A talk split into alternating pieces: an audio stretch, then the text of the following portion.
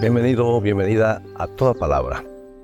Hoy veremos en Efesios 5:25 que Pablo nos presenta un llamado profundo y transformador sobre el amor.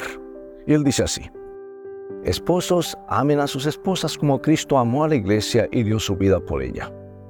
¿Sabes que el machismo, una ideología que promueve la superioridad del hombre sobre la mujer, es incompatible con la enseñanza de Cristo? ¿Nos gusta o no? Así es. En lugar de buscar dominar, el amor cristiano llama a los maridos a imitar el modelo redentor de Jesús. Porque ese amor va más allá de las palabras. Es un compromiso activo que se manifiesta en acciones concretas. Cristo no solo amó a la iglesia verbalmente, se entregó completamente por ella. Su amor fue un acto sacrificial, dispuesto a soportar sufrimientos y desafíos por el bienestar de aquellos a quienes amaba.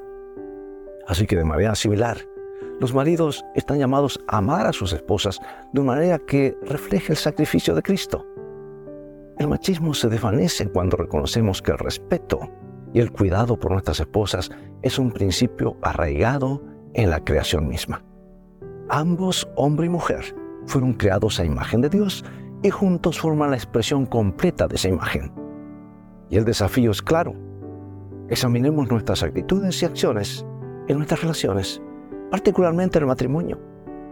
Pregunto, ¿estamos imitando el amor redentor de Cristo o perpetuando ideas dañinas de superioridad? Es vital despojarnos de cualquier vestigio de machismo y abrazar el cuidado y respeto. En un contexto donde hombres y mujeres se valoran y respetan mutuamente, la iglesia se convierte en un, un testimonio poderoso, en un territorio donde todos se debe decir, esto es maravilloso, porque el poderoso amor redentor de Jesús hace la diferencia. Dios te bendiga y vivamos hoy de toda palabra que sale de la boca de Dios.